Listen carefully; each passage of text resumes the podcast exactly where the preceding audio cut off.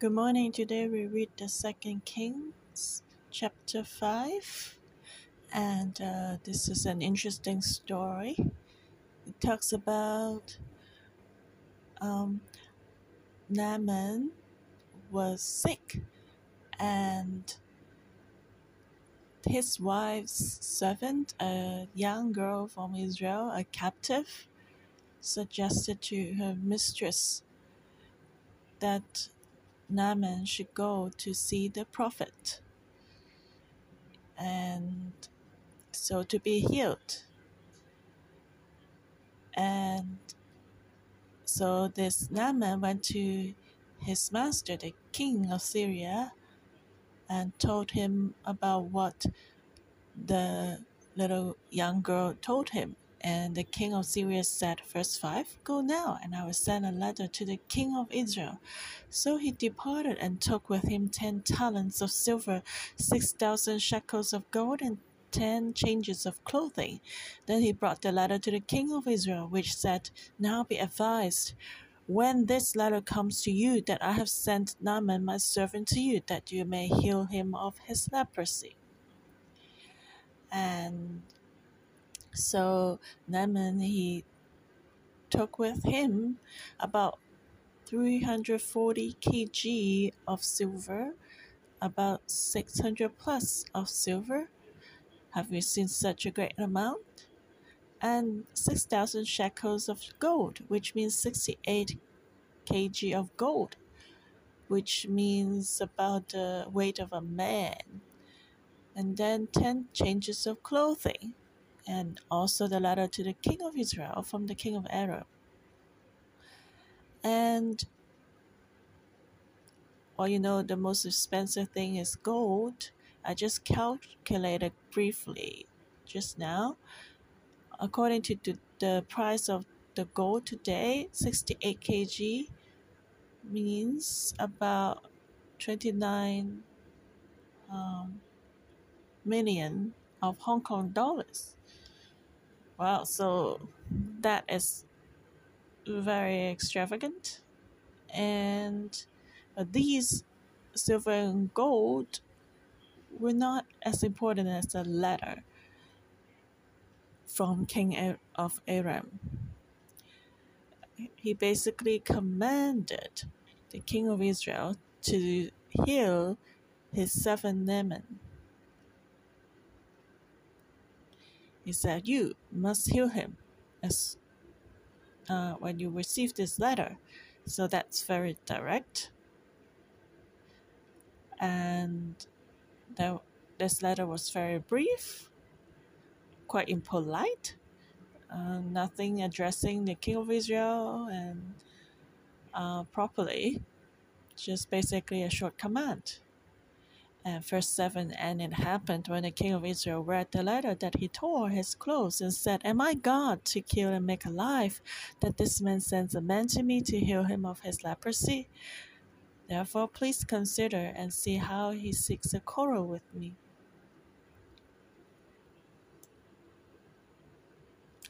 And so the king of Israel said, Leprosy is basically something incurable. That's a great problem. How can I heal him? Only God can. And so this king of Aram must want something, want trouble for me. What can I do? King of Aram, you cannot do anything about it, and now you you ask the servant to come to me and force me to fix this problem? How could that be possible? Who am I? How can I do that? That's impossible. Finding an excuse to give me trouble. Do you want war? So that was the response, reaction of the king of Israel. He encountered a great problem he couldn't solve. And he dared not even to write a letter back saying, for example, leprosy is something incurable.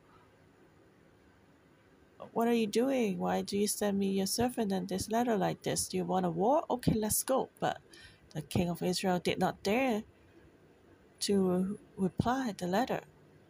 So, what could be done?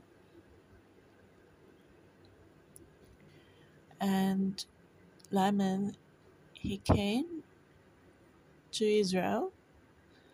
And what should the king of Israel do? How can he send him out? What if the army of Aram came? And so the king of Israel was very troubled. He tore his clothes. It was a great problem, a disaster must be coming. Verse 8 So it was when Elisha, the man of God, heard that the king of Israel had torn his clothes, that he sent to the king. Well, you can imagine that this news spread all over the country. Everyone was worried and wondering who could heal this commander from Aram. Otherwise, what would happen to them? Maybe a war would come.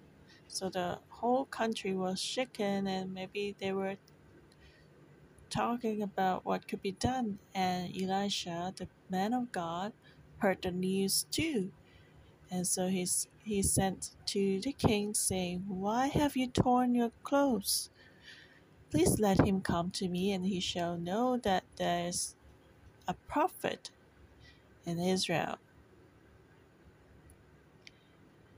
And so Elisha said, Just ask this man, Naaman, to come to me.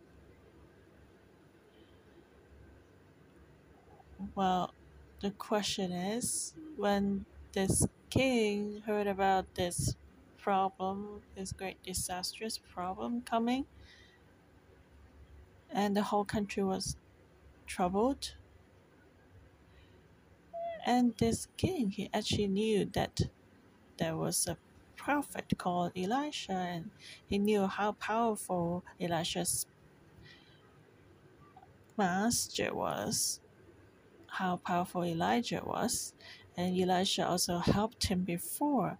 Last time we went out for war, there was no water, and all the army and and the animals they were almost died out of thirst. And this prophet Elijah, he helped them solve the problem. But this time, the king didn't go to look for Elijah for help. Well, actually, we are similar. A lot of times when we have problems, we will not go to pray, we look for other solutions ourselves. And I just guess that this king of Israel, he must have inquired of the gods, the idols of Baal. He may have asked from among the people, would there be any doctors who could heal the Naaman, but he forgot about the man of God, Elisha. So you can see that the king of Israel, his relationship with God was not good. And actually, sometimes we are like that too. We have a dilemma. We know the truth of God, but at the same time, we don't want to seek God. We want to rely on ourselves, do our own thing, and so we circle in wilderness. Why don't we want to seek God? Because we don't want to hear what God says. We're selective listeners. Do you think that uh, that uh, the king of Israel knew about the consequence of seeking God? Yes, he must know that he should take away the golden calf idols. The king of Israel must know about the Ten Commandments, but the golden calves came from the king Jeroboam, and it helped him. They helped him to establish his throne, to strengthen his throne. So the king of Israel knew that if he would go to seek or to find the man of God, the man of God would ask him first to remove the idols. And he was concerned that what if his people would go to the southern kingdom to give offering to God every year? That would be bad for his own country, the northern kingdom. We are like that too sometimes. We don't like to hear what God says. For example, for example, I make this up. Maybe in your heart you really want to emigrate, but you know when you seek God, He says no. God wants you to work in Hong Kong. God wants you to see revival in Hong Kong, but you don't want to hear that because you like the lifestyle in another country.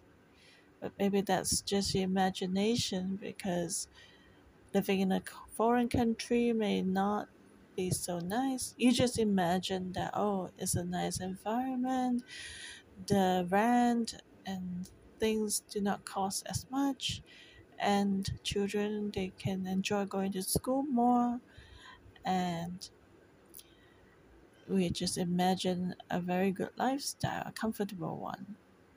Well it's true the house is bigger there but you feel more lonely too.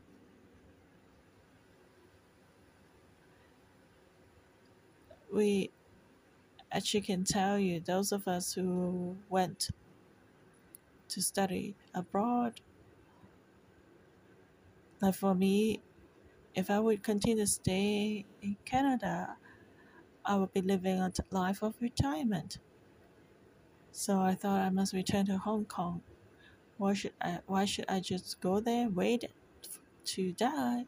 Well, of course, that's just me. May not be you. Is there anything in our life like that? Something we really want in our life? We know that if we go to God, God will tell you, do not do not go that way. Do not take that. So unless something we uh, unless we end up in a dead end, we don't want to go to God. So the question is, who is God? Are we God or is God God? Just like we want uh, parents will spoil us and pamper us all the time. We don't want parents who teach us and give us guideline. And the best is just give me what I want. Just drink Coca Cola every meal and drink eat chips every day. And will not give me any soup.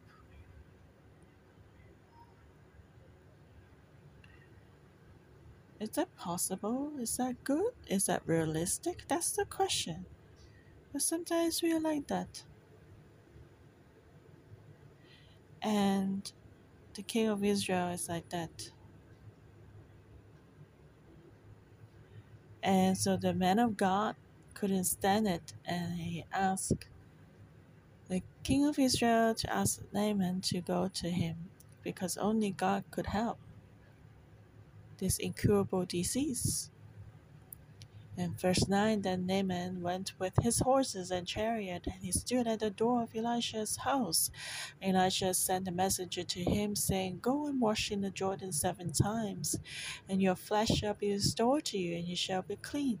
But Naaman became furious and went away and said, Indeed, I said to myself, He will surely come out to me and stand and call on the name of the Lord his God and wave his hand over the place and heal the leprosy and not the Abana and the Pharpar, the rivers of Damascus, better than all the waters of Israel? Could I not wash in them and be clean? So he turned and went away in a rage. And his servants came near and spoke to him and said, My father, if the prophet had told you to do something great, would you not have done it? How much more than when he says to you, Wash and be clean? So he went down and dipped seven times in the Jordan, according to the saying of the man of God. And his flesh was restored like the flesh of a little child, and he was clean. So Naaman was angry and he just left, saying that why should I go to the Jordan River? Isn't the river of Damascus better? And just like today, you want some help from God, and God tells you just go to take a bath in the river Shing Mun. Wow, that's like smelly and dirty. Why don't you ask me to go somewhere else where the water is better? Why should I go to Shing Mun River? And so Naaman was very upset and he just turned around and left. And but he had listening ears. Last time, he listened to the advice of the servant girl, the slave girl from Israel, and so he went to see Elijah. This time, he was so upset, and then he left. He wanted to leave, but then the servant told him to try to do what the prophet tells you to do. So he listened and he tried it. When he listened, he became humble. And God is against the proud, but give he gives grace to the humble. And I think that God was trying to show the Israelites be humble. Look, Naaman, this Gentile, was willing to hear but Israelites, why don't you listen? And you are not willing to follow God. So God was actually trying every way to help the Israelites to hear God. If God would have given the grace to other country, revivals would happen there. So, brothers and sisters, are we like that today?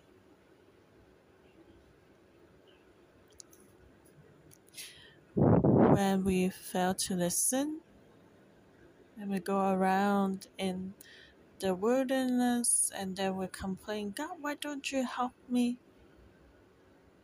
The Israelites were like that. But Naaman was not like that. He listened to the servant and did, did it accordingly.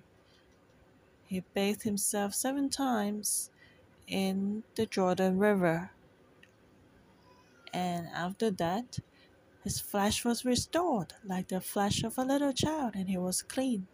Verse 15 And he returned to the man of God, he and all his aides, and came and stood before him. He said, Indeed, now I know that there is no God in all the earth except in Israel. Now therefore, please take a gift from your servant.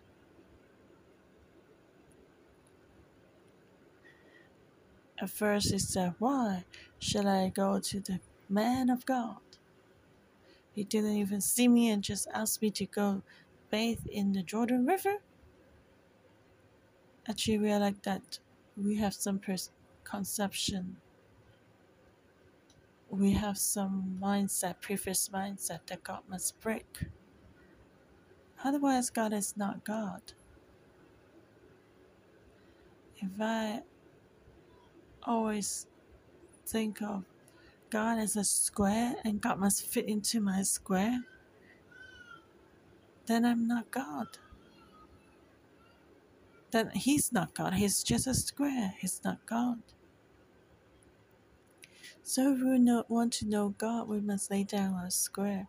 Should not imagine who God is ourselves. We must spend time with God to get to know Him. Just like with our parents, do not suppose what they think. Ask them. Spend time with them, then you understand them. They will not become the one you imagine in your heart. They will not just pamper you.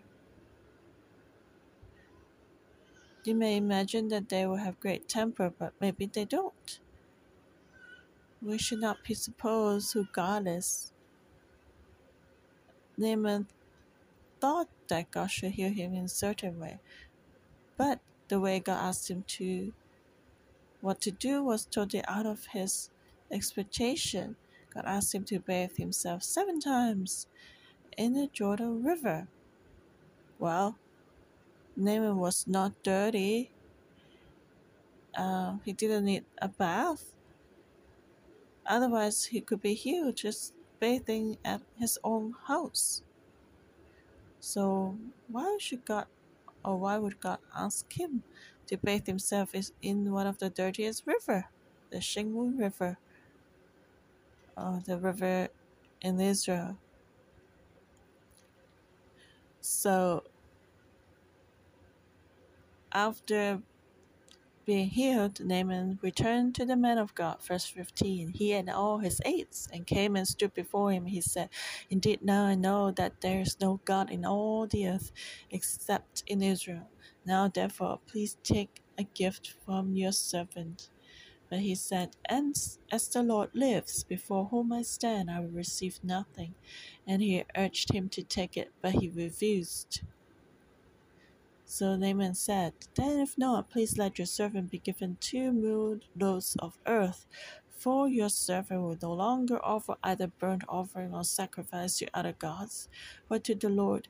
Yet in this thing may the Lord pardon your servant when my master goes into the temple of Rimmon to worship there, and he leans on my hand, and I bow down in the temple of Rimmon. When I bow down in the temple of Rimmon, may the Lord please pardon your servant in this thing. Then he said to him, Go in peace. So he departed from him a short distance. So we know that Elisha he didn't heal Naaman for the sake of money or, or treasures, but his only goal was to let Naaman and all the Israelites, and most importantly, the king of Israel, to know that there's a God in Israel. Actually, there's a strategy that he that the king of Israel, the Israelites, should know about the God of Israel. It's kind of illogical. It's just like I need to tell Mr. Wong that his surname is Wong. How would he not know his Mr. Wong? So the Israelites, they have a God but they do not treat God as God, and they made two golden calves and pointed to them and said that this is God. That was why God was so angry. But at the same time, you can see God's mercy and grace, hoping that the Israelites would return. Are we the same, brothers and sisters? That we're stubborn, not willing to return? You can see from the commander of of uh, Aram, and in the end, he moved to heaps of soil of earth from Israel back to his country to memorize this, commemorate this. And Actually, Israel was the enemy of Aram. But after receiving the healing, he said, Now I know that the God of Israel is the only God, and from now on I will not worship either idols. But please pardon me for one thing, God. I need to hold, uh, or I need to help the king of Aram to go into his temple. So please pardon me, he, he said to God. He said, except from this thing, I will not go worship other idols. So where did his faith come from? His spiritual eyes were opened. As soon as he was healed, as he came up out of the Jordan River,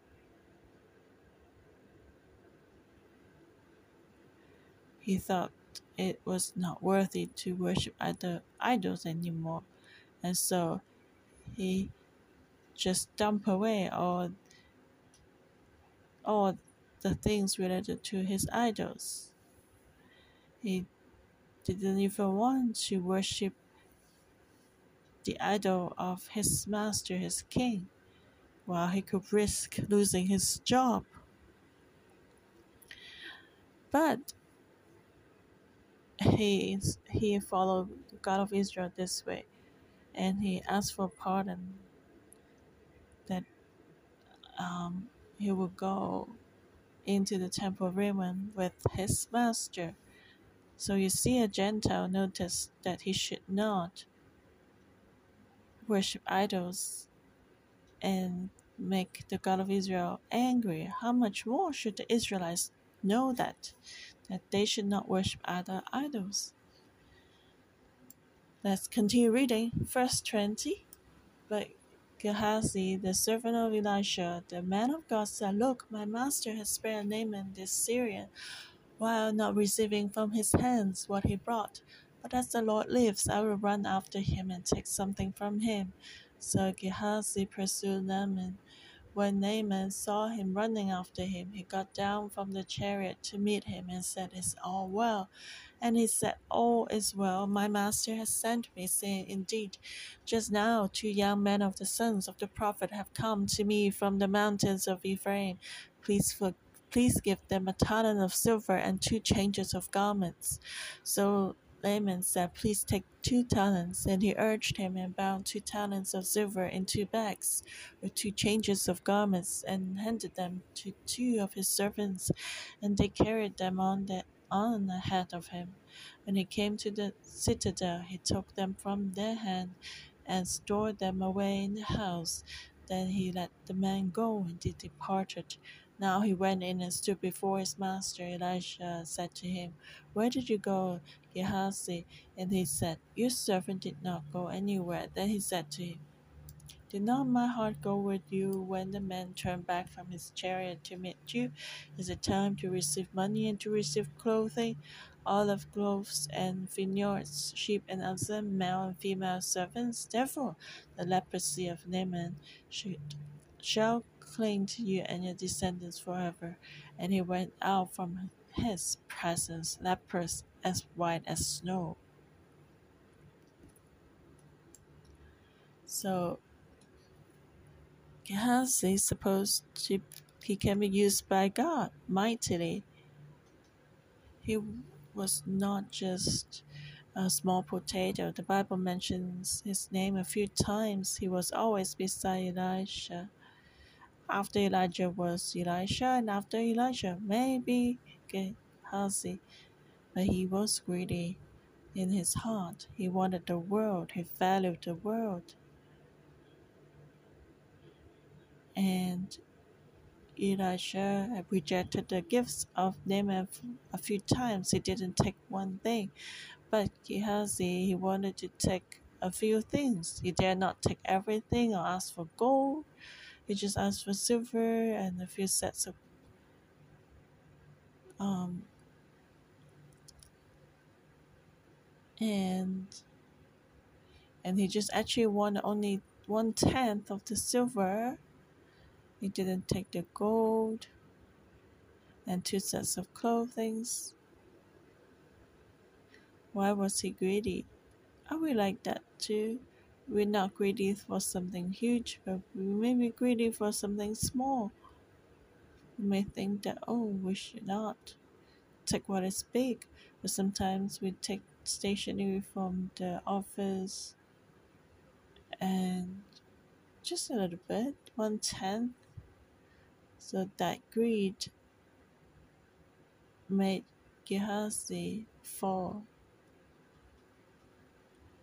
He may be able to have greater achievement, God could have used him more, but then when he was greedy, God cannot use him. In the latter days, we see Gehazi less and less. He was just covered by other things in history. Actually, when a man of God will ask you like this, you know that something is wrong, but he didn't confess his sins. And Elisha said, Well, in the spirit, I see everything. You thought that no one knew about what you were trying to hide, but actually, nothing concealed will be hidden forever. God can reveal that. God knows about it clearly. So uh, Elisha said, I have seen clearly. How come you still want to deceive me? It's not a time to buy something for yourself. It's a time to testify God so everyone knows about God. It's a time to serve God. It's not a time for ourselves. It's a time to glorify God. This is a great reminder for us. What's a time today? A time for ourselves or time for God? The alarm for the end days is come is coming near. Do we live for ourselves or do we live for God? Are we greedy for the world or do we fix our eyes on God?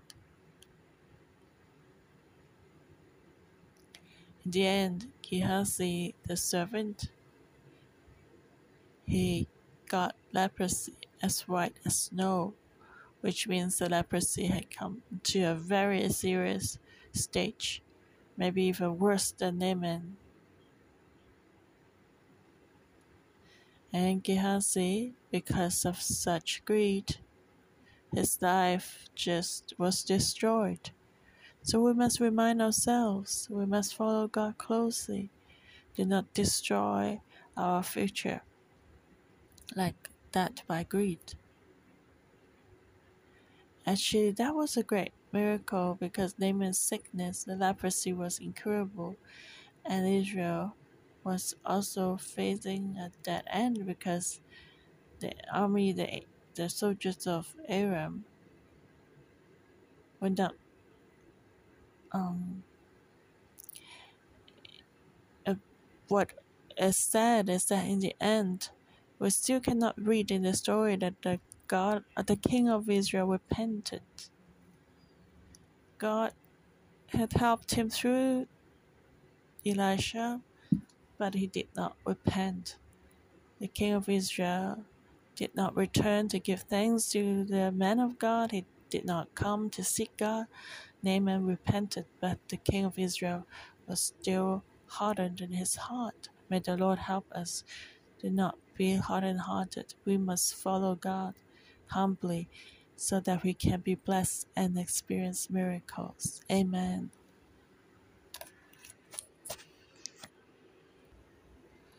Holy Spirit, we welcome you. We need you. Please come and help us we really want to be like you, Jesus, to be holy, Lord.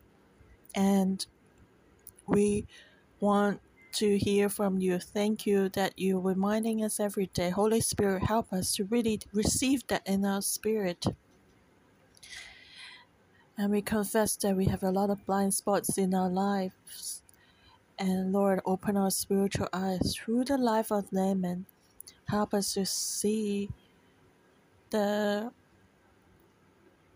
uh, broken parts in us so that our broken parts can be whole again because of you. Help us so that we can return to you completely. Thank you, Jesus.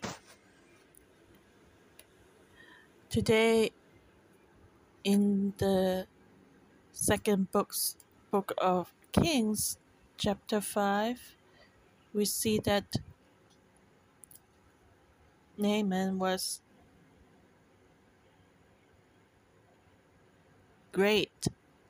He was a commander of the army of the king of Syria. Syria. He was a great and honorable man in the eyes of his master. He was victorious and uh, brought victory to his country. He was a mighty man of valor, but a leper. leper He was a great man, but He had leprosy, a great commander, but he had a great leper. So his life came to an end. And God is asking us today through Naaman, my children, in your life, do you have everything quite well, but there's something but in your life? So your life is not blessed, and you find yourself in facing a uh, great problem. But what your marriage or your interpersonal relationships or your personality, a proud personality that you're self righteous, or you are happy to just enjoy life, but you forget about God's calling. There can be a lot of possibilities about but, but, but what. So God is asking us today, too, my child, do you want this but to continue to stay in your life? This so this thing can take away your life and make your life unclean. Do you want it to stay with you? I want to invite you to stay in your seat quietly and let's reflect and think what is the but in your life that can take away your life? Maybe everything is well in your life except a but you don't follow God. Maybe you feel everything is still okay, but you don't follow God. In the ways you teach your children or manage your job or family, let's think about our own life. What is the but? The Holy Spirit may be showing us, and then let's pray to God. My but is this. My leprosy is this.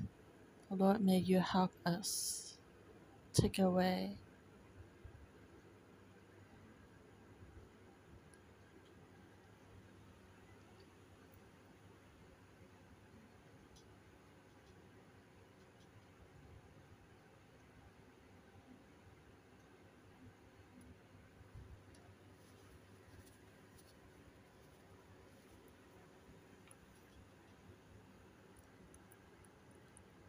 As I pray, I hear the Holy Spirit reminder the greatest leprosy in us is not listening. Is this stronghold in us not willing to listen?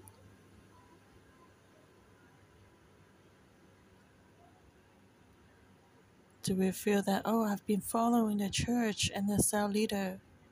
Yes, I've been following the morning devotion. But what we hear from the morning devotion, from the sermon, from the cell leader, I have listened, but not really into my heart. And many may be challenging me to change, but I have not listened to it just like the king of Israel. He had Elisha, and his he his reputation was spread even to the country of Aram. But the king of Israel did not hear. He saw miracles, but he didn't believe that. He didn't follow that.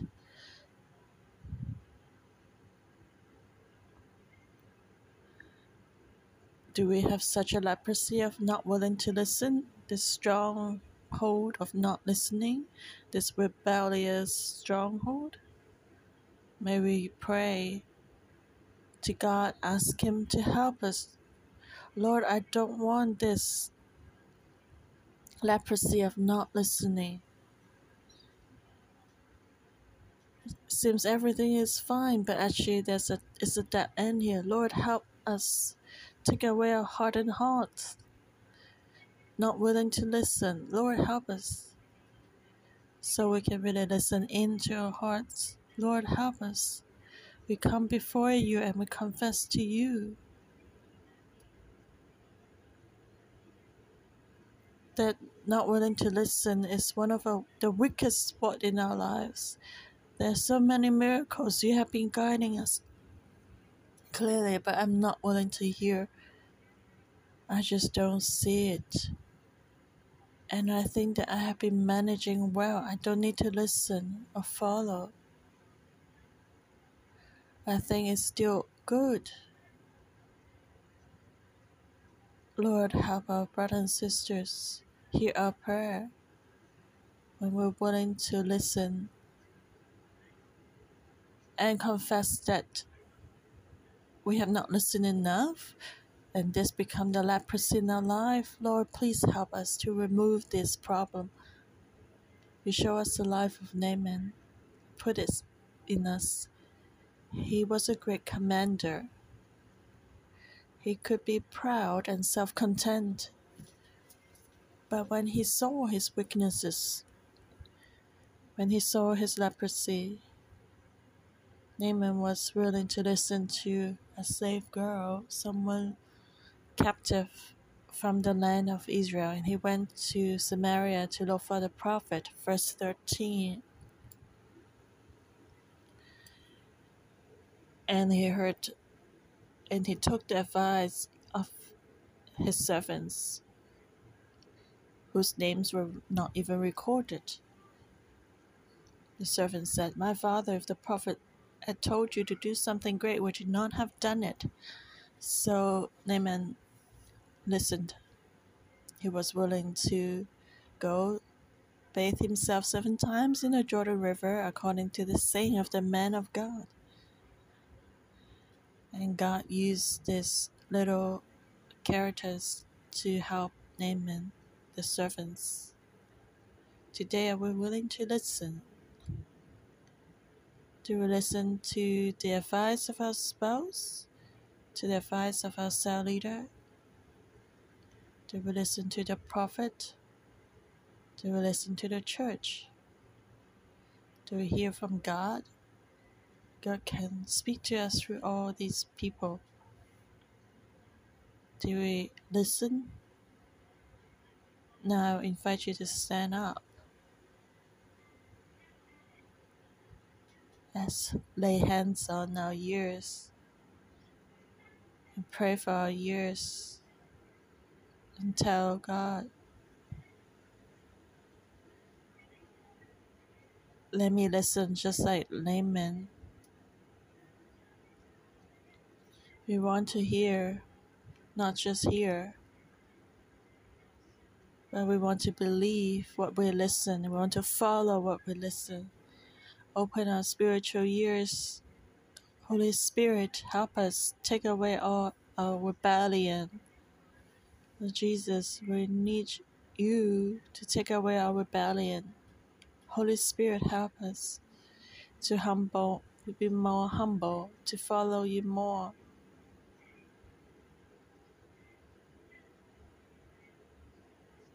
So we hear from what others say. You can speak to us through everyone, through the humble ones. Let this come into our lives.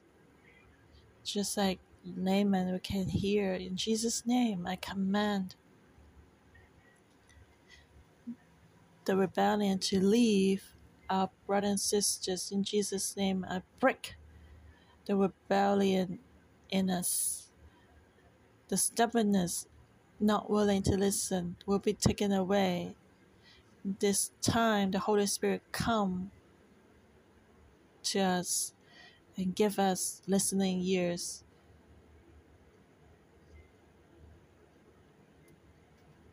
Come to us. Lord, we want to be someone who's willing to listen.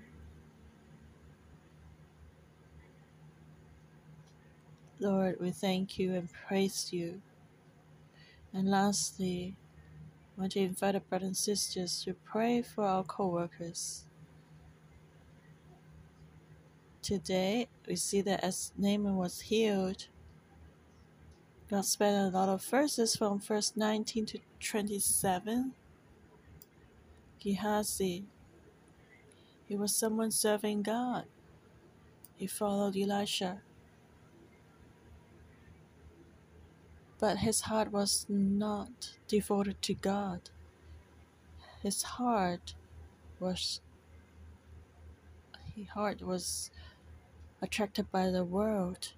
Gehazi, he was separated to serve God, but he was still greedy for the world and for materialism. So he went astray and he even got leprosy. So today, we ask the brothers and sisters to pray for us, the co workers, as we serve the Lord. We may be attracted by the world too. We must confess that we are weak. Maybe the money cannot attract us, but sometimes we may fall into temptation of self glory and fame and authority in serving in the church and wanting to be praised by others. We need you to pray for us as co workers. And we want to tell you all that we are weak too. We are also human beings. We are also like Gehazi.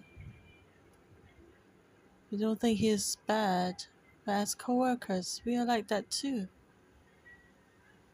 Our eyes may uh, have not left the world completely, so please pray for us, brothers and sisters, especially when new crop flies.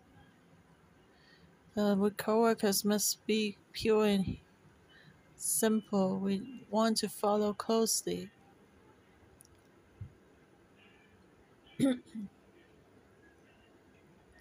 we need you to pray for us.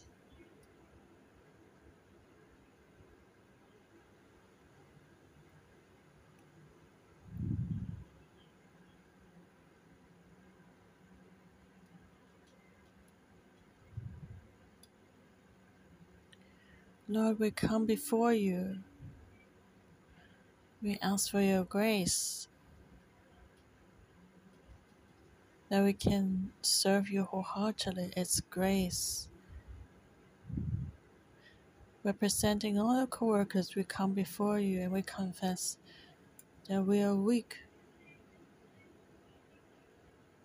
We can fall, be attracted by the world. We may be greedy for the world. Lord,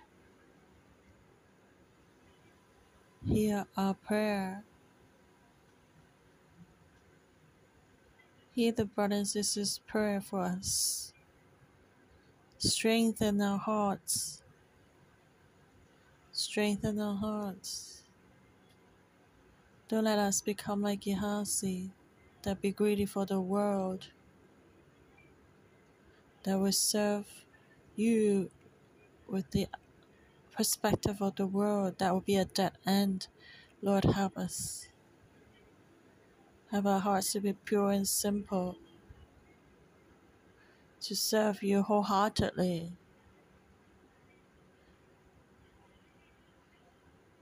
To serve you all our lives.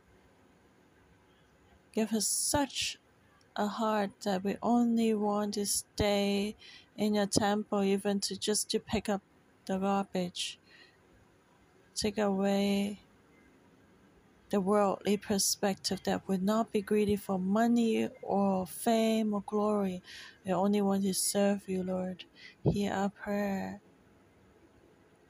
Strengthen the team of New Crop. Thank you, Lord. Hear our prayer. In Jesus Christ's victorious name. Amen. Second Kings chapter 5 verse 8b and Elisha said Please let him come to me, and he shall know that there is a prophet in Israel. Please let him come to me, and he shall know that there is a prophet in Israel. And later on, Naaman said, And now I know that in Israel there's no other God except in Israel. There's no other God except in Israel.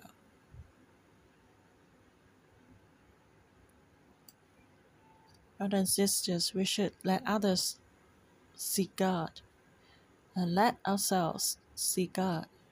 Naaman, he saw, so his life was different, but the king of Israel did not see that.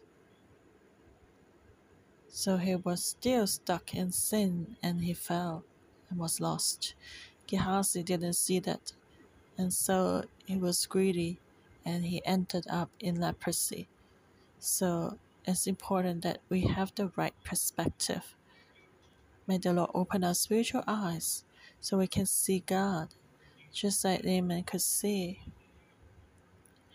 We can live out a different life. May the Lord help us not just we ourselves see, but we can let everyone see in this world that God is among us, just like Elisha showed that there's a prophet uh, in Israel and God of Israel is real. Lord, may you come and open our spiritual eyes so we see the spiritual world and see how real and you are the true and living God.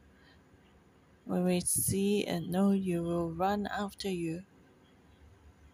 May you give us the determination of Naaman to pursue all the days of our life, to forsake all idols and burdens, and to obey and follow you until the end.